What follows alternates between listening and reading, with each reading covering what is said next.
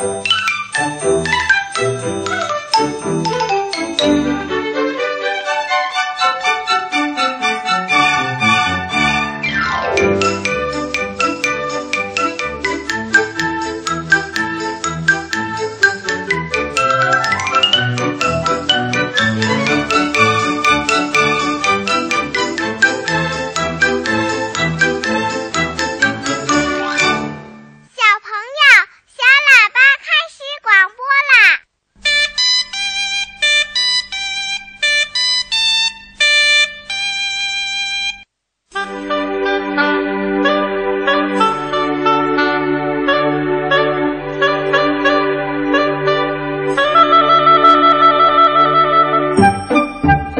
旁边，亲爱的小朋友，欢迎收听小喇叭节目，我是主持人正晶姐姐。听广播的小朋友，在今晚节目开始的时候啊，我想和小朋友们聊的开心小话题是你和亲爱的妈妈之间的有趣故事。哎，一说到亲爱的妈妈，好多小朋友呢都特别的开心，因为。妈妈最爱自己的孩子，小朋友也最爱亲爱的妈妈。我猜呢，每个小朋友和亲爱妈妈的故事啊，都会又开心又有趣。那么在这儿呢，正晶姐姐也真心的希望小朋友能永远保持和妈妈的这段美好感情。当然啦，也包括你们亲爱的爸爸。同时，我们也祝愿每位小朋友都在相亲相爱的家庭里健康、快乐、幸福的成长。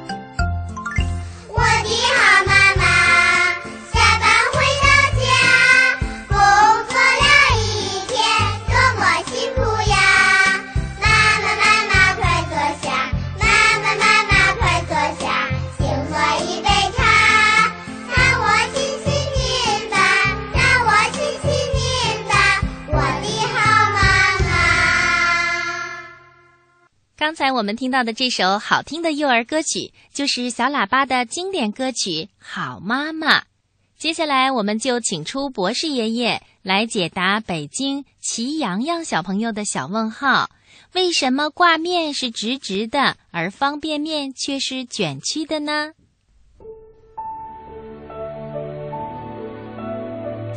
上的星星为什么不会掉下来呢？世界上真有美人鱼吗？北极怎么没有企鹅呀？动物会做梦吗？不要着急，不要着急，让我一个一个回答你。我是博士爷爷。为什么方便面是一卷一卷的，而不像挂面那样直直的呢？嗯，这个问题非常的有趣。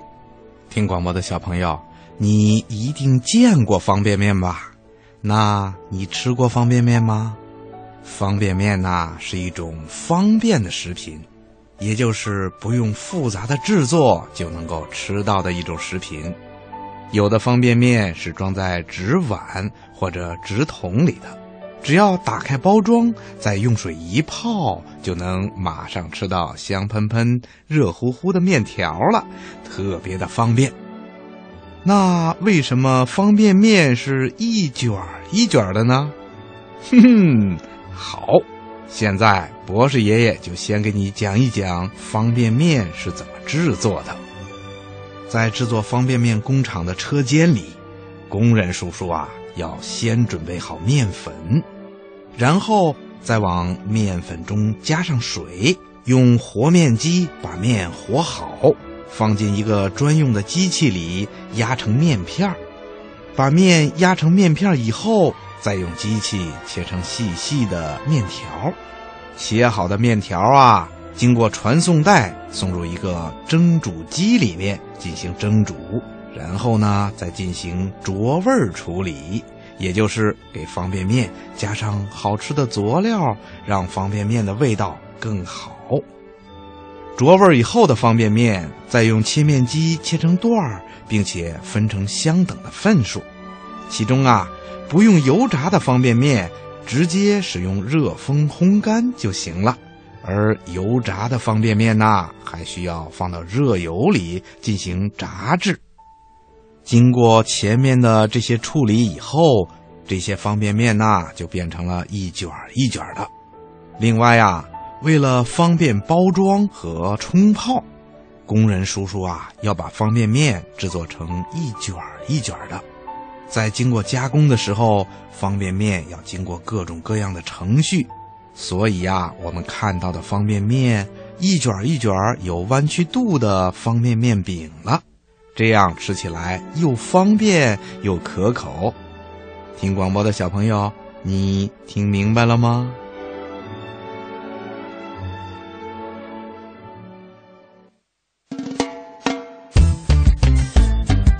我今天吃了青菜和水果。我今天学会了一个字，姥姥夸我真棒。我今天在幼儿园给老师摆小雨凳了，老师夸我是小帮手。我在听小喇叭，你呢？听广播的小朋友和家长朋友，从今天起呀，我们将在每星期一和星期四，请蒋敬雄老师给小朋友和家长朋友们讲一讲怎样才能长得更高。你们听，小朋友们，你们好，我是国家妇幼保健中心的蒋敬雄大夫。今天呢，我要跟你们大家说一说关于孩子长高的问题。经常我听见一些小朋友互相之间会比较谁高谁矮，小朋友的爸爸妈妈也都希望自己的孩子能够长得高。那么怎么才能够长得高呢？为什么要关注身高这个问题呢？今天啊，我就来和小朋友们详细说一说。首先呢，我想要和大家谈一谈为什么要关注身高这个问题。有的小朋友会说，高一点矮一点有什么关系呢？可是呢，我在很多的时候都会听见小朋友们跟我说：“阿姨呀，我希望我能够长到一米八，这是男孩子。”也经常呢会听见女孩子说：“我希望将来能够长到一米六五、一米七。”有的时候呢，我就会问：“为什么一定要长那么高呢？”小朋友们就会说：“长得高好看，长得高显得帅。”这呢，仅仅是从外表上来看，长得高和矮的区别。其实呢，从小朋友健康的角度来说，长得高和矮和身体的健康还真的有很大的关系。比如说，身高的高和矮，反映了一个孩子的身体素质。小朋友在学校里面可能定期的都要接受体格检查，比如说要测量身高、测量体重，还要测量肺活量，或者做一些体能的测试。其中，身高就是一个非常重要的衡量小朋友身体素质的一个指标。高和矮和年龄有关系，和性别也有关系。那么，在一定的范围内，跟正常标准相比，如果是个正常的状态，那我们可以说这个孩子、这个小朋友的身高是在一个正常的范围，反映的是他体格生长正常的一个状态。如果说长得太矮了，低于相关的标准了，那么我们可能就会说这个小朋友的身高太矮了，是不是属于矮小或者是生长迟缓？所以，首先。身高是反映一个孩子身体健康与否的一个很重要的指标，或者说是反映一个孩子的身体素质的非常重要的指标。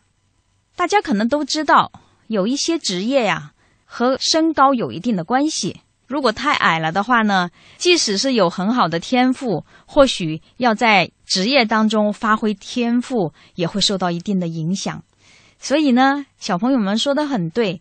长得高，对于将来潜能的发挥就更加有利一些。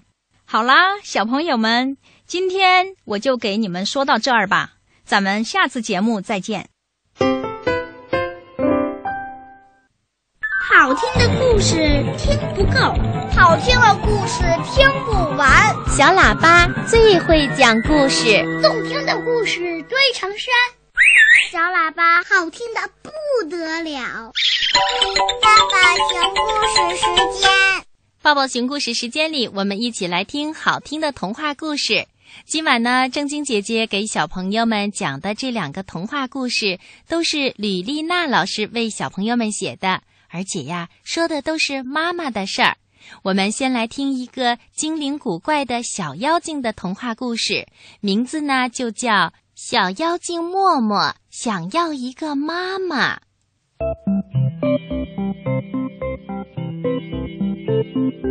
妖精谷里的小妖精们，谁都没有妈妈。哦，怎么可能？一个听故事的小朋友叫起来：“没有妈妈，小妖精又是怎么生出来的呢？”嗯，实际上啊。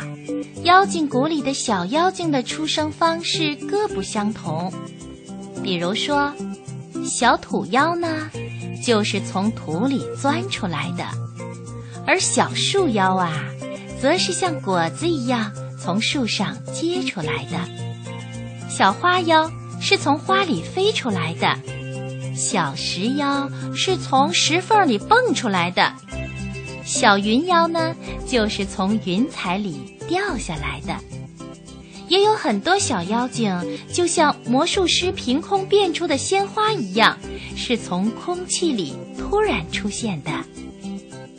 当然啦，它们并不真的是凭空出现的，它们来自空气里一些我们眼睛看不到的东西，比如某个人的快乐念头。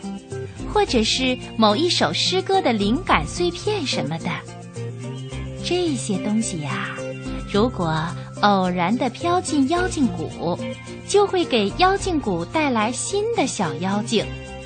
比如说这位小妖精默默吧，它呢就是诞生于一首诗歌。所以，小妖精默默是一个有诗意的小妖精。一个有诗意的小妖精想要一个妈妈来爱她，那可是再自然不过的事情了。虽然妖精谷里的小妖精谁都没有妈妈，不过关于妈妈的说法可是多得不得了。于是啊，小妖精默默收集了所有的这些说法，全都记在一个小本子上。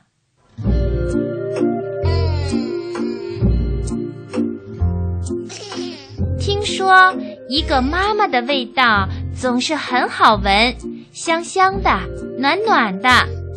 嗯，听说一个妈妈最喜欢做的事就是亲吻自己的小孩子，只要一有时间就没完没了的吻呀吻。哦，可是我听说一个妈妈有时候也会给她的小孩子喝苦苦的药水儿，不过。只要他的小孩子乖乖的喝掉药水儿，就可以得到糖果呀、点心呀作为奖励。当然还有好多好多的亲吻。听说，一个妈妈会用大大的、温暖的毯子把她的小孩子裹起来，摇晃他，还会唱一种叫做摇篮曲的歌儿。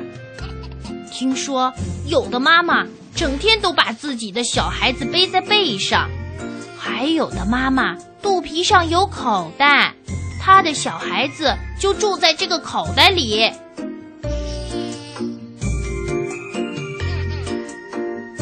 在妖精谷，妈妈就像是一个传说，谁也不会当真相信。只有小妖精默默不一样，他迷上了所有这些关于妈妈的说法。他收集的说法越多，他就越发的想要一个妈妈。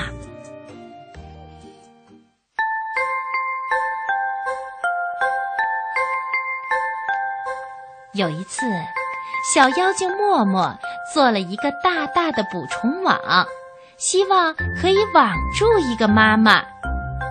小妖精的捕虫网十分能干，它网住过漂亮的大蝴蝶、五颜六色的小鸟，网中了魔法师的帽子，甚至还网住过游荡的小星星。但是却没有网住过一个妈妈。有一次，小妖精默默做了一副长长的钓鱼竿，他希望可以钓上来一个妈妈。小妖精默默的钓鱼竿十分能干，它钓上来过大大小小、稀奇古怪的鱼儿，还有海螺、海星和海胆。钓上来过传信的漂流瓶，甚至还钓上来过一个带封印的小魔鬼，但是却从来没有钓上来过一个妈妈。有一次，小妖精默默做了一个伪装的很好的陷阱，希望可以有一个妈妈掉进来。小妖精默默的陷阱真的十分能干。捉住过狡猾的狐狸、机灵的刺猬、聪明的猴子、敏捷的兔子，甚至还捉到过一个神通广大的小巫婆呢。但是却从来没有捉住过一个妈妈。小妖精默默试过了各种各样的办法，怎么也得不到一个妈妈。直到有一天，他遇到了妖精老爷爷。妖精老爷爷可是妖精谷里最老的妖精，足足有两千岁啦。世界上的事儿几乎没有妖精老爷爷不知道的。他当然也知道一个小妖精该怎样得到一个妈妈，所以小妖精默默。就按照妖精老爷爷告诉他的办法，用柳条编了一个漂亮的篮子放进河里，然后自己躺了进去。妖精老爷爷帮默默施了魔法，让篮子顺水飘啊飘，一直向人类居住的地方飘去。准会有一个妈妈把你从水里捞出来的。妖精老爷爷告诉默默说：“就这样，小妖精默默躺在漂亮的柳条篮子里，顺水飘啊飘，离开了妖精谷。那么，他最后找到妈妈了吗？当然找到了，因为没有一个妈妈会拒绝一个顺水飘来的孩子。”他们绝不会看着任何一个小宝宝被抛弃，每天都会有许多妈妈在河边走来走去，看看会不会捞起一个小宝宝来。不管这个小宝宝有多么的特别，哪怕是小妖精，也没有关系的。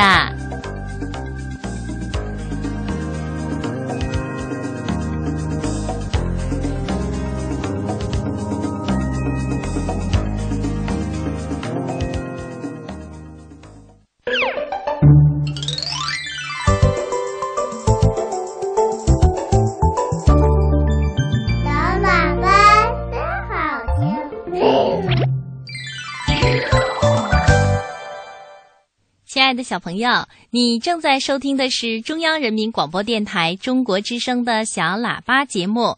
今晚在电波里陪伴小朋友、给小朋友讲故事的是正晶姐姐。那接下来呢，我们继续来听妈妈的故事。这一回呀，妈妈生气了，到底是怎么回事呢？让我们一起听故事吧。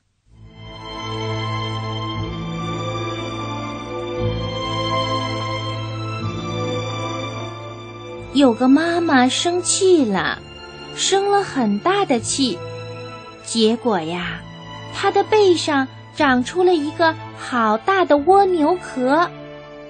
因为背上的壳又大又重，她连走路都走不了了，只好愁眉苦脸地趴在床上。他的小男孩，也就是惹他生气的小家伙，吓坏了。哭着跑去找住在山顶上的好心巫婆帮忙。好心的巫婆为小男孩施了魔法，又叮嘱他一番，然后让他回家去了。小男孩的妈妈还在床上趴着呢，他背上的蜗牛壳好像还在慢慢的变大。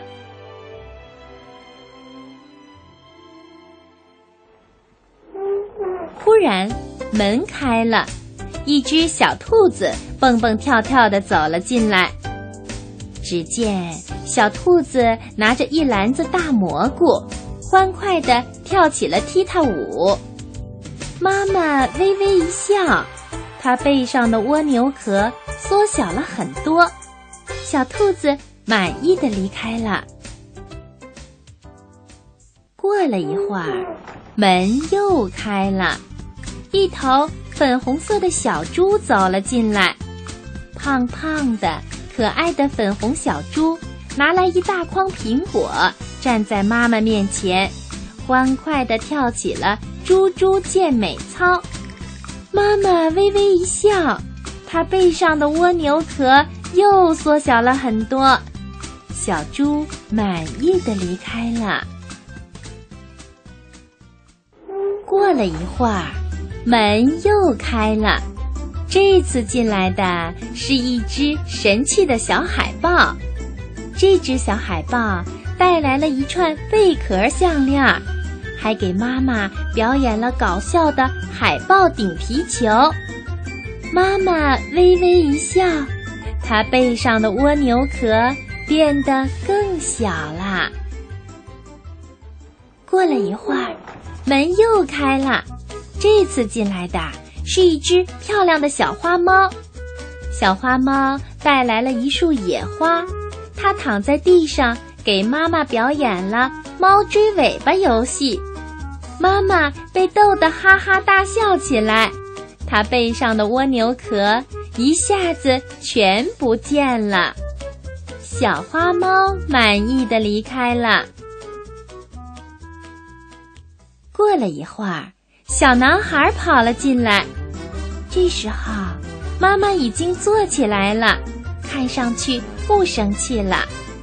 小男孩亲了妈妈一下，说：“妈妈，以后我再也不淘气了。”妈妈笑了笑，也亲了小男孩一下。小男孩笑着说：“妈妈，你知道吗？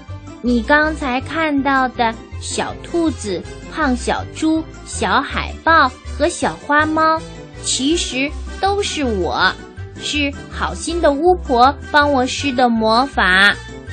我早就知道啦。妈妈笑嘻嘻地说：“不管你变成什么样子，我都能认出你，因为你是妈妈最爱的人。”